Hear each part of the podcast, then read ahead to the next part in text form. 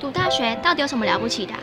就多一张文凭啊！多一张文凭，出去也不一定有工作啊。哪有？我觉得很好玩的，还可以交许多朋友，还可以学到。一八三七年，热力学大师焦尔问他的老师道尔顿：“受教育的目的是什么呢？”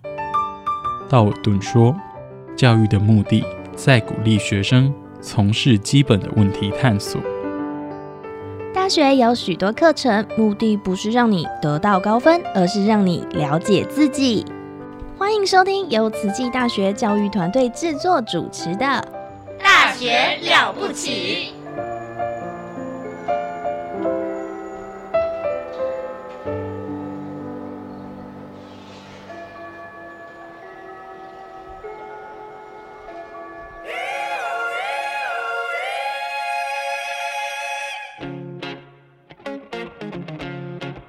这个节目是细菌漫播，我们来讲讲细菌化。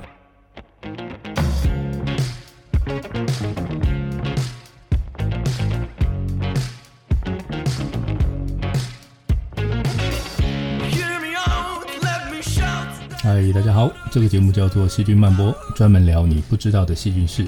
我是陈君瑶，欢迎你一起来看看这个星期细菌国发生了什么新鲜事。今天要来看的是细菌世界里面的猎人跟他的猎物。要给大家的三个故事是：躲在泥土里面的杀人凶手，把细菌放在背包里带着走的变形虫，以及让土地变色的杀手细菌。希望你会喜欢今天的节目。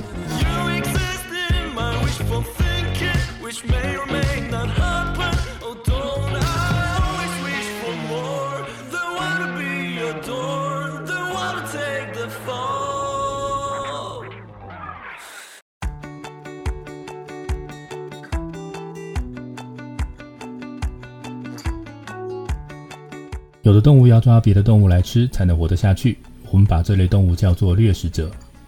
你应该对掠食者蛮熟悉的，比如说在影片里面，你可能看过非洲草原上的母狮子会飞扑羚羊，你也知道老鹰会抓小鸡，这些都是自然界里面你熟悉的掠食者。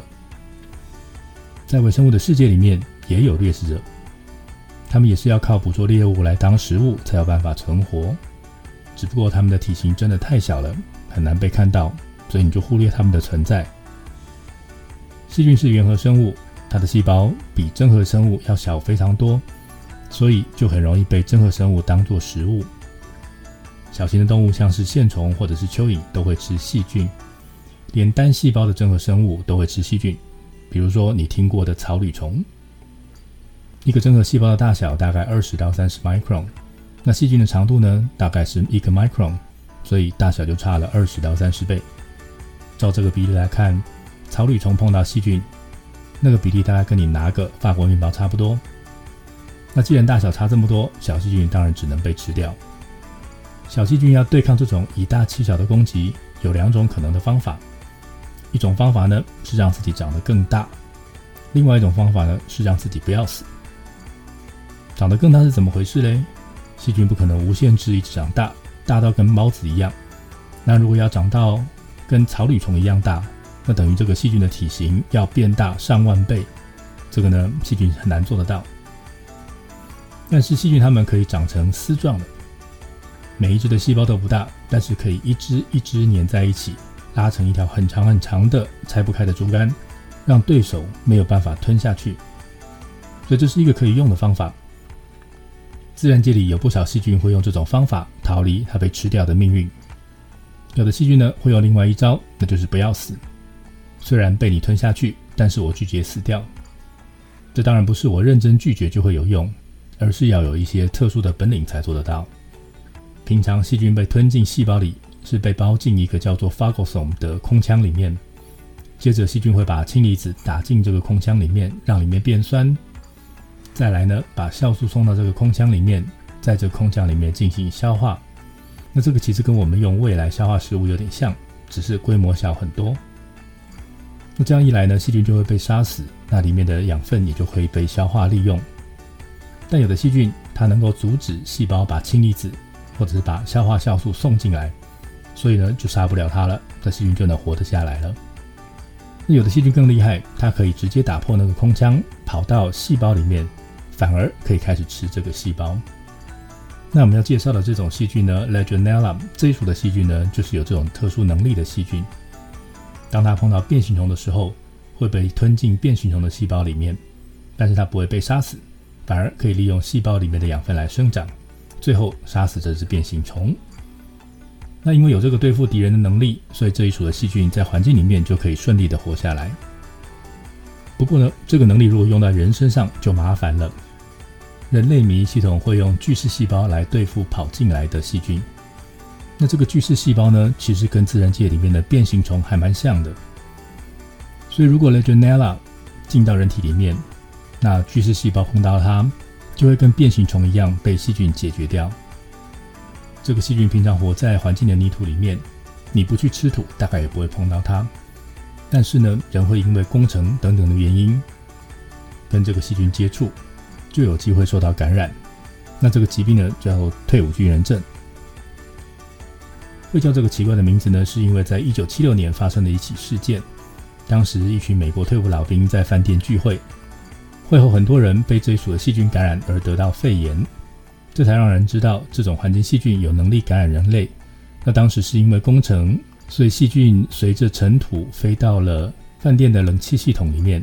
然后透过冷气传染给在场的很多人。不过，如果免疫系统启动了，全身进入警戒状态，那巨噬细胞就会进入活化的状态，那就有能力清除掉这些细菌。所以你看，细菌才不是为了攻击人类才去练什么绝招。哪个病原菌可以打倒人类，就只是因为我们自己的能力差，打不赢细菌而已。请好好依赖医生的指示接受治疗，保住自己的命。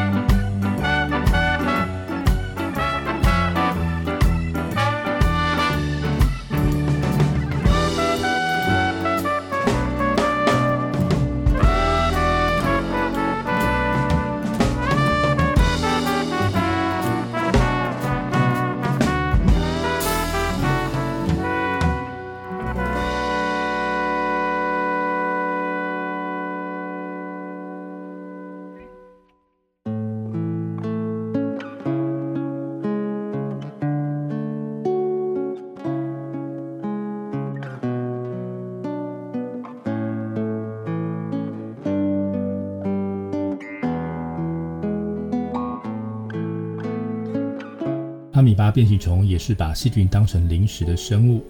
我们要介绍的是极变形虫 a c a n s a m e b a 那它们在泥土、在池塘、小溪里面都可以看得到。那科学家过去在观察 c a n s a m e b a 的时候就看过，当你把这个变形虫跟细菌放在一起，细菌会一只一只被吃掉。但是极变形虫在吃细菌的时候会做一件奇怪的事情，它们吃细菌的时候不是抓一只吃完再找下一只，这是怎么回事呢？科学家为了看清楚细菌，就把绿色荧光剂塞到细菌里面去，让细菌能够发出绿色的荧光，这样就可以在显微镜底下清楚的看到细菌在什么地方。接着他们把这个绿色的细菌跟极变形虫放在一起。那培养一段时间之后，他们发现这些绿色的小点就是细菌，它们会集中出现在变形虫的后端，看起来好像这个变形虫背了一个背包一样。那这个背包里面有好几十只的细菌。那如果换成用电子显微镜来观察的时候，就可以看到变形虫的细胞里面伸出很多细丝，那这些细丝会像网子一样缠住这些细菌。所以喽，它真的是一个背包。那在这边有一件事情很奇怪。这些细菌为什么都会集中在变形虫的某一端呢？所以有人就猜啦，这应该是变形虫在释放某一种化学物质当做诱饵，把细菌引到一个好攻击的地方来扑杀。所以当所有的细菌都都游到那个地方了，那变形虫就把它们一口吞下去。哦，这个想法是对的吗？后续的实验证明，其实不是这么回事。他们发现变形虫的每个地方都可以抓住撞上来的细菌。那为什么先前的科学家会观察到细菌被装进背包的状况呢？这群科学家观察了变形虫怎么样吃这些细菌。细菌在水里面冲来冲去，有时候呢就会直直撞上变形虫，那其中几只就会被变形虫抓住。哦，那在显微镜底下你可以看得到，这个绿色小点碰到变形虫之后就被粘在变形虫上面。不过呢，接下来当变形虫往前进的时候，这个被粘住的细菌好像被变形虫压在原地不动，变形虫继续往前走，细菌呢就慢慢跑到了变形虫的后端，装进了背包里面。我们知道变形虫的变形运动是靠细胞质的转换，细胞质的外层比较稠，内层比较稀，所以比较容易流动。所以当变形虫往前走的时候，它的外层的细胞质会慢慢的往后跑，内层呢就会往前流过去，跑到前面去补位。所以，当细菌撞上变形虫的时候，会被变形虫上的某个东西抓住，跟着细胞质的外层往后走，然后呢就被收集在背包里面。到了背包的位置，就被细丝缠住，留在那个地方。如果你在显微镜底下追踪一只变形虫，你就会看到这只变形虫边走边收集细菌，像是一个沿路采草莓的小孩。它不是边走边吃，不是抓到一只就吃一只，而是会一直抓，一直装。等到它的背包里面够大包了，就停下来，回头清它的背包，把背包里面的细菌吃掉。虽然说像采草莓的小孩，但是呢，他们采的东西跟草莓不一样。他们的食物不会像草莓那样待在原地不动，而是会到处游来游去的细菌。科学家发现，如果把食物换成不会游的细菌，他们就不打包了。这是极变形虫捕食细菌的方式。以上资料来自《Environmental Microbiology》二零一三年以及《PNAS》二零二二年的研究报告。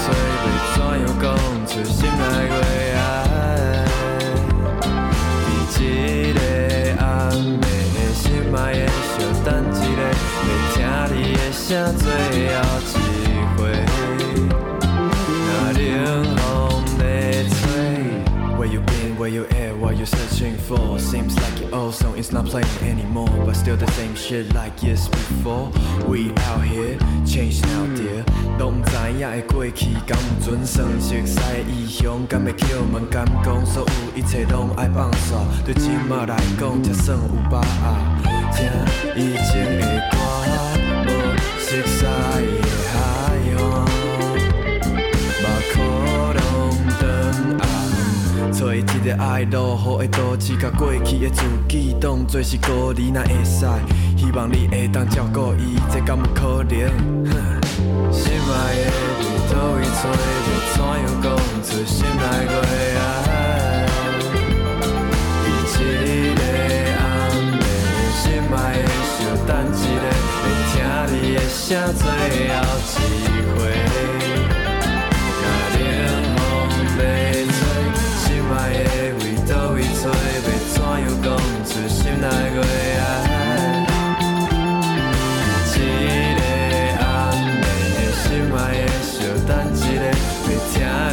你的声最后一回。若冷风要吹，叹日头未出来，静静甲有法度甲往事拢算清，失去的已经真多，欠的是机会。却毋捌了解你会疼，甲我变做我，徛伫同一线汤啊。等待同一扇门，门开静静都毋通搁讲，留一个天庭听着你的温柔。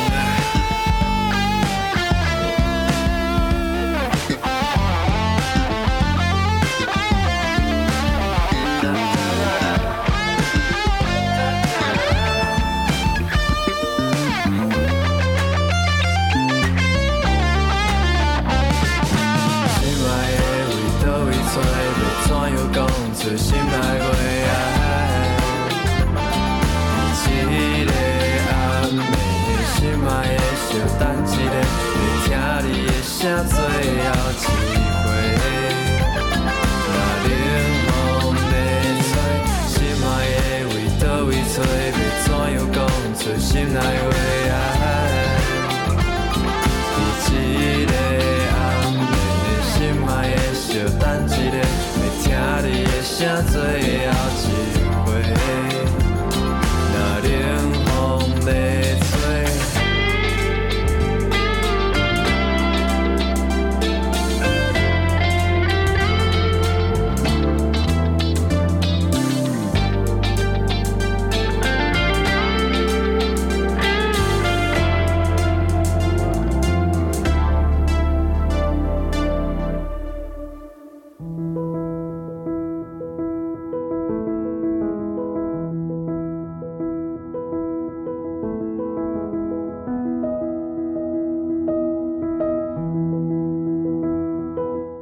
水，什么生物都活不了。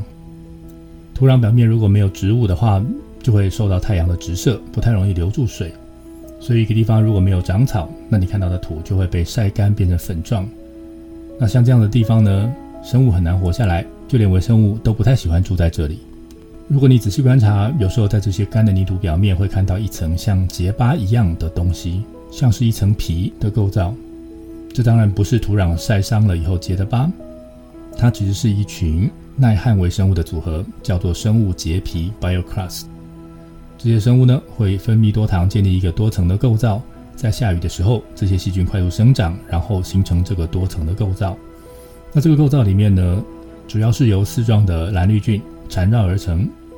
在这个构造里面可以保水，可以让细菌在这里不会干死，而且有它盖在地表，也可以保护下面土不要因为雨水的冲刷而流失，不会变成沙漠。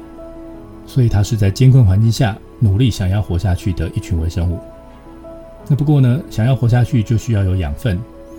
平常细菌是依赖植物型光合作用来提供养分，在生物结皮里面没有办法长出一棵树，没有办法长出一棵草，所以它们的养分来源必须要靠蓝绿菌 （cyanobacteria）。那这些蓝绿菌呢，会行光合作用固碳。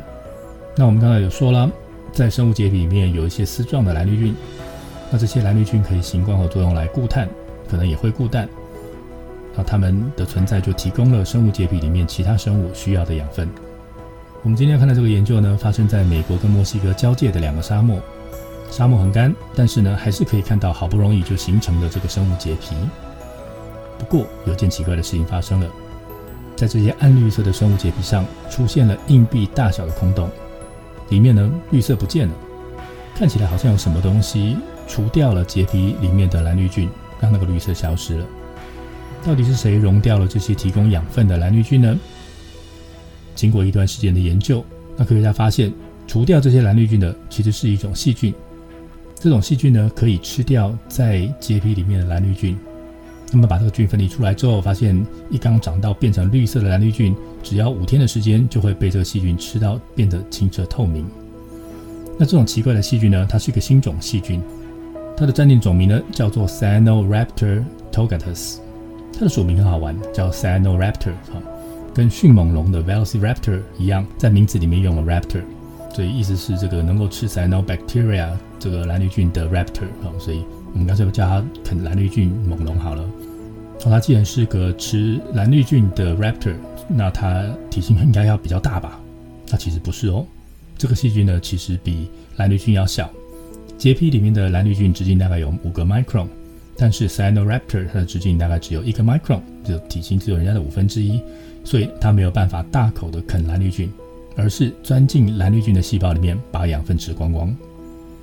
那它的种名更好玩了，它叫 Togatus。好，那 Togatus 从 Toga 这个字来的，那 Toga 是古罗马人穿的那种长袍。好，那所以这个细菌是有穿长袍的。那因为它们外面看起来就是像是包了一层像长袍一样的厚厚的外皮。但是因为这个细菌呢是圆形的，它是一个球体，所以呢再加个长袍就看起来像个小笼包一样。你在电子显微镜底下会看到这个小笼包，先用它的皮粘在蓝绿菌上面，然后不知道做了什么事情就进到细胞里面去了。那进去的细胞呢就会开始生长。好，那你还记得搓汤圆的时候，你会先把面团揉成一个长条，然后再把它捏成一颗颗的小球。这细菌也是这个样子，它进到了蓝绿菌里面之后，就会先长成一个长条。然后再断成一颗一颗的圆球。还有这个猎食者，它不像狮子、老虎那样追着猎物跑，事实上，它们连动都不会动，只会像地雷一样的就待在原地，等着蓝绿菌自己撞上来。那刚刚讲过，这些蓝绿菌是丝状的，它们都是一只接着一只长成长长的丝状结构。所以，当今天 Cyanoraptor 碰到蓝绿菌之后，只要它入侵一个细胞，就可以一只接着一只一路吃过去，吃好久。好，这是今天为您介绍的吃蓝绿菌的可爱杀手细菌 Cyanoraptor。我们的资料来自 Nature Communications 二零二二年的研究报告。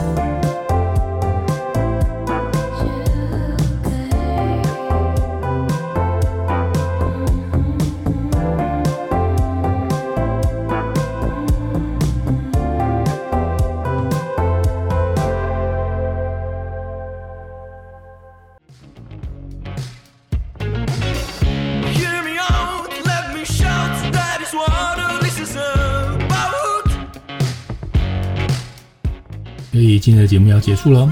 我们今天聊了躲在泥土里的变形虫杀手 Legionella，能够把细菌放在背包里带着走的极变形虫 a g a s a m i b a 以及像小笼包的蓝绿菌杀手 Cyanoraptor。